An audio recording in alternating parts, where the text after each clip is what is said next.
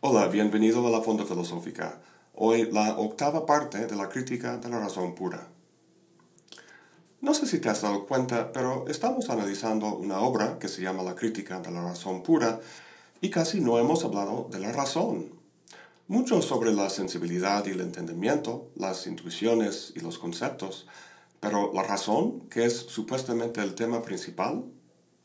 Bueno, Kant utiliza la palabra razón en dos sentidos uno amplio, que él llama la razón teórica, y el otro más delimitado, que llama la razón especulativa. Por razón teórica, Kant entiende la operación general de nuestro intelecto en la producción de conocimiento.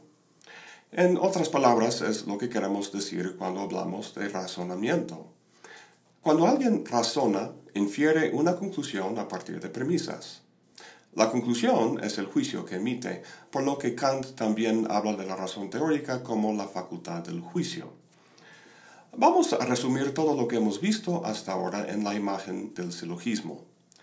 En su totalidad, el silogismo es un argumento. El argumento está compuesto de proposiciones, que son las premisas y la conclusión, y las proposiciones se componen de términos. Ahora bien, la sensibilidad nos da la materia prima para el razonamiento, al presentar objetos a través de intuiciones. Estos objetos son los predicados o cualidades que forman los términos, digamos, del silogismo. El entendimiento, con sus conceptos, tanto empíricos como puros, relacionan estos objetos o términos en proposiciones, predicándoles cualidades y poniéndolos en relaciones de causa y efecto, etc. Pero el verdadero poder del intelecto humano consiste en tomar esas proposiciones e inferir algo nuevo a partir de ellas. La organización conceptual y la inferencia lógica es el trabajo de la razón en su sentido amplio, la razón teórica. Antes de pasar a la razón especulativa, que es la que Kant va a tratar en la dialéctica trascendental, Revisemos las conclusiones que podemos sacar a estas alturas del libro sobre la, sobre la razón en este sentido amplio. Para ello, tenemos que recordar el problema fundamental que Kant quería resolver. Cuando Hume le despertó de su sueño dogmático, Kant se dio cuenta de que límites tenían que ponerse a la metafísica tradicional. Pero no era cuestión de simplemente volverse humeano y decir ciencia empírica sí y metafísica no porque había abusos de los dos lados, tanto de los racionalistas como de los empiristas. Estas tradiciones estaban preocupadas principalmente con cuestiones epistemológicas. ¿Qué podemos conocer? Para responder a esta pregunta, Kant se fija en un tipo de juicio en particular, los juicios sintéticos a priori, como todo evento tiene una causa. No le interesan los juicios analíticos, como todos los solteros no son casados, porque son trivialmente verdaderos. No expanden nuestro conocimiento como los juicios sintéticos. Pero tampoco le interesan los juicios sintéticos a posteriori del empirismo, como este perro es blanco, porque son particulares y contingentes. Lo que le interesan son juicios que amplían nuestro conocimiento, es decir, sintéticos, pero que a la vez no acudan a la experiencia, es decir, que no sean empíricos, sino a priori o puros, y por eso que sean universales y necesarios. Esa es la razón pura que vemos en el título. Hacer una crítica o análisis de la razón pura significa averiguar qué puede conocer la pura razón aislada de la experiencia sensorial. Hasta ahora hemos visto que la razón pura tiene un empleo legítimo en al menos dos campos, las matemáticas y la geometría y en la ciencia. No tenemos que acudir a la experiencia para saber que 7 más 5 son 12, o que todo evento tiene una causa. La posibilidad de este tipo de conocimiento es lo que hemos visto hasta ahora en la estética trascendental y en la analítica trascendental, y constituye lo que podemos llamar una metafísica de la experiencia. En ella, Kant establece los límites al conocimiento humano. En resumidas cuentas, consiste en que el único empleo legítimo de la razón es en el campo de la experiencia, en la esfera de los fenómenos. En ese sentido, reconoce la crítica de Hume, pero como dice Kant en su introducción, Si bien todo nuestro conocimiento comienza con la experiencia, no por eso origínase todo en la experiencia. Los elementos puros o a priori de la cognición humana que Kant plantea salvan al conocimiento humano del escepticismo empirista. Para resumir, Kant ha legitimado cierto tipo de metafísica, la de la experiencia, donde la razón limita su empleo a las condiciones de la sensibilidad. Pero la tradición racionalista, con gente como Descartes, Spinoza y Leibniz, extendía la razón más allá de las matemáticas y la ciencia para incluir lo que tradicionalmente se llama la metafísica, cuyos objetos son cosas como Dios, el alma, la inmortalidad, etc. La metafísica que Kant defiende es interna a la experiencia, por lo que la podríamos llamar inmanente.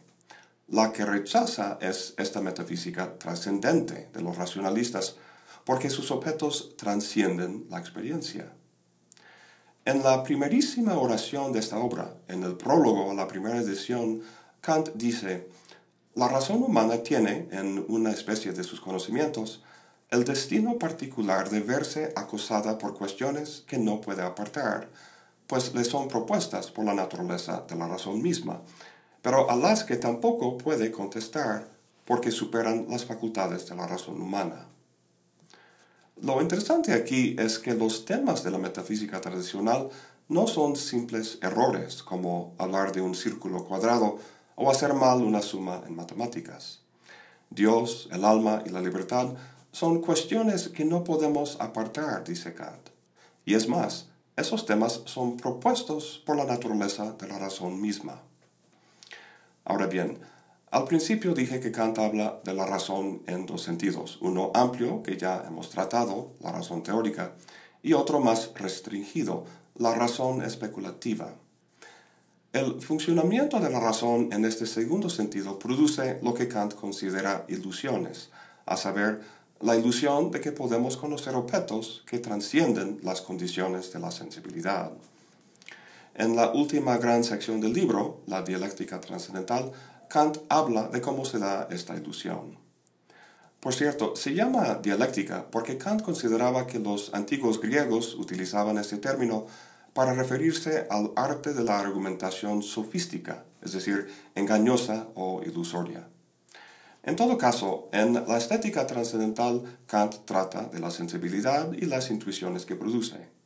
En la analítica trascendental, del entendimiento y los conceptos que se aplican a las intuiciones. Y en la dialéctica trascendental, trata de la razón y cómo genera ciertas ideas que ilusoriamente pensamos que podemos emplear para producir conocimiento. La razón que trata en la dialéctica no es la razón teórica, sino la razón especulativa. Para entender su naturaleza, volvamos un momento a la razón teórica. La habíamos caracterizado en términos del silogismo, de hacer inferencias al pasar de premisas a conclusión. En términos lógicos, las premisas son la condición y la conclusión es lo condicionado. Esto quiere decir que la verdad de la conclusión no es autoevidente, sino que es condicionada por las premisas. Entonces, el razonamiento teórico se ejerce al pasar de arriba por abajo, de la condición a lo condicionado. La razón, dice Kant, busca la condición general de su juicio. Si partimos desde abajo en la conclusión y vamos por arriba, encontramos su condición en la premisa mayor, que suele ser una regla universal, mas no encontramos su condición general. ¿Por qué? Porque la premisa mayor, todos los hombres son mortales, tampoco es autosuficiente. Esta condición también puede verse como condicionado por una condición o premisa superior. De esta manera, la premisa mayor de nuestro silogismo, todos los hombres son mortales, sería la conclusión de un silogismo anterior. Por ejemplo, todos los animales son mortales, todos los hombres son animales, por lo tanto todos los hombres son mortales. En un video anterior hablamos del trabajo conceptual del entendimiento, de las síntesis que lleva a cabo con el resultado de unificar lo múltiple dado en la sensibilidad. Esta labor de síntesis o unificación caracteriza en general el quehacer de la razón, donde la razón teórica va de arriba por abajo, subsumiendo particulares bajo reglas generales, que son las condiciones, para llegar a conclusiones, lo condicionado, la razón especulativa va de abajo para arriba, buscando condiciones cada vez más abarcadoras para subsumir bajo ellas cada vez mayores cantidades de juicios. En nuestro ejemplo, todos los animales son mortales abarca a los juicios todos los hombres son mortales y también los gatos, perros, aves, etc. Como puedes imaginar, nuestra nueva condición o premisa mayor, todos los animales son mortales, tampoco es autosuficiente. La razón sigue su ascenso, buscando condiciones o premisas aún superiores, hasta llegar a la condición última, o lo que podríamos llamar la condición no condicionada. Por cierto, si eso suena como el motor inmóvil de Aristóteles, no es gratuito, ya que usó el mismo razonamiento para llegar a ello. Kant resume todo esto al decir, en la página 215 de nuestro libro, que el principio peculiar de la razón en general es, para el conocimiento condicionado del entendimiento, hallar lo incondicionado, con que se completa la unidad del mismo. Esto podría verse como una máxima de la razón, que exige buscar la mayor unificación del conocimiento, y eso con la finalidad de proporcionar una explicación última de las cosas y de nuestro conocimiento. ¿Y qué es lo que encuentra la razón al final de su ascenso? En el caso del entendimiento, vimos que Kant encontró sus elementos básicos o a priori, es decir, las categorías, a través de un análisis de las formas básicas del juicio. En el caso de lo incondicionado que busca la razón especulativa, Kant seguía por las formas de silogismo en las que discurre la razón teórica en su trabajo de inferir conclusiones. Ahora, una conclusión se infiere con base en las formas en que las premisas se relacionan entre sí, cosa que si te acuerdas, Kant reflejó en su tabla de juicios del entendimiento bajo el rubro de relación. Ahí vimos que son tres formas básicas, silogismos categóricos, hipotéticos y disyuntivos. Las categorías que derivó de estas formas de juicio son sustancia, causalidad y comunidad. Ahora bien, si la razón teórica tiene como objeto las intuiciones y su síntesis a través de las categorías, la razón especulativa tiene como su objeto las categorías mismas y su síntesis o unificación en lo incondicionado. El resultado de esta unificación son lo que Kant llama ideas de la razón. Son tres, correspondiendo a las tres categorías del entendimiento. Vamos a ver cómo las deriva. Si empezamos con la categoría de sustancia, vemos de la tabla de juicios que el tipo de juicio en que se aplica es el categórico. Nuestro silogismo de Sócrates y la mortalidad es un ejemplo de este tipo de silogismo. Aquí vemos que al sujeto o sustancia de la premisa mayor, los hombres, se le predica una cualidad, la mortalidad. Pero el sujeto al que le interesa a Kant no es el sujeto o tema de la proposición, los hombres, sino la apercepción del yo pienso, que acompaña a todas las representaciones. La categoría de sustancia sintetiza lo múltiple de la intuición para producir la proposición todos los hombres son mortales, pero la apercepción acompaña a todas las proposiciones de un silogismo o razonamiento, así relacionándolas o sintetizándolas en un solo conocimiento expresado en la conclusión. Todo eso es la razón teórica. El problema, desde el punto de vista de la razón especulativa, es que la percepción es necesaria solo lógicamente, es decir, si hay razonamiento, se dará la función de la percepción, pero si no hay razonamiento, no se da. Entonces, la apercepción es condicionada por actos concretos de razonamiento, siendo lógicamente necesaria, pero no ontológicamente necesaria. La razón especulativa, entonces, con su cometido de unificar los juicios parciales y condicionados del entendimiento en una totalidad, hace su propia síntesis. Lo que sintetiza son todos los posibles y diversos actos de apercepción, llevándolos bajo un concepto incondicionado, a saber, el sujeto pensante o el alma entendido como una sustancia ontológica. El alma es la primera de las ideas de la razón. Las ideas se distinguen de los conceptos o categorías del entendimiento porque a las ideas ningún objeto de la experiencia proporcionado por la sensibilidad les puede corresponder. En cuanto a la idea del alma, las ilusiones que provoca al tratar de emplearla en el razonamiento corresponde a lo que Kant llama la psicología trascendental. La segunda idea proviene de la categoría de la causalidad, la cual se manifiesta en los silogismos hipotéticos. Por ejemplo, si llueve, las plantas crecen. Llueve, por lo tanto las plantas crecen.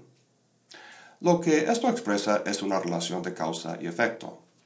La razón teórica, utilizando la categoría de la causalidad, sintetiza este tipo de relación entre los objetos proporcionados por la sensibilidad. Sin embargo, cualquier causa dada es condicionada, en el sentido de que puede considerarse como el efecto de una causa anterior. Por ejemplo, la lluvia es la causa del crecimiento de las plantas, pero la lluvia es a su vez un efecto con su propia causa, y así sucesivamente. Lo que la razón especulativa busca entonces es una causa no condicionada, cosa que no sería más que la totalidad de todas las secuencias causales. Esta totalidad de causas es el mundo o cosmos en su totalidad y es la segunda idea de la razón, correspondiendo, dice Kant, a la cosmología trascendental.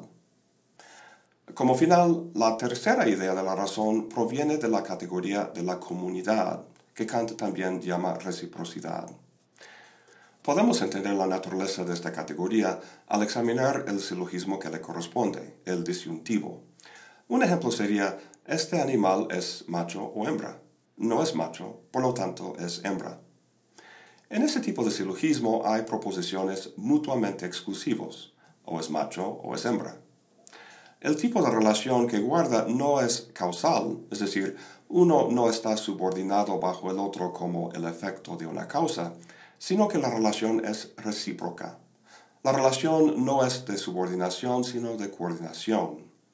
En la página 86 del libro, Kant dice, están pensados como coordinados unos a otros y no subordinados, de tal modo que se determinan uno a otro no unilateralmente como en una serie, sino recíprocamente como en un agregado. Lo que Kant quiere decir es que en cualquier disjunción particular, cada lado de la disjunción implica al otro. Es decir, no se puede tener el uno sin el otro. Forman, se podría decir, una comunidad, y es por eso que Kant llama esa categoría así. Sin embargo, para cualquier juicio disjuntivo en particular, esta comunidad es muy delimitada y resulta ser condicionada por las demás disjunciones no explícitas en el silogismo. Lo que la razón especulativa busca entonces es la comunidad o agregado más amplio, o en otras palabras, la condición incondicionada de la posibilidad de la existencia de todas las cosas. Esa condición es, en una palabra, Dios. Dios es la tercera idea de la razón, y las ilusiones que esta idea provoca se tratan en la teología trascendental. El alma, el cosmos en su totalidad y Dios son los objetos de la metafísica tradicional.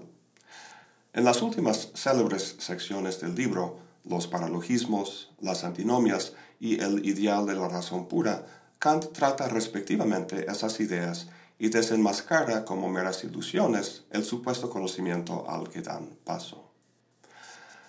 Ya no voy a decir más. Han de estar muy cansados, yo también lo estoy. Sé que el tema de este video fue muy denso, pero ni modo, así es Kant. Lo bueno es que su análisis del alma, el cosmos y Dios es muy interesante. Aguántenme tantito más que ya casi llegamos al final. Como siempre, gracias por acompañarme. Hasta la próxima y buen provecho.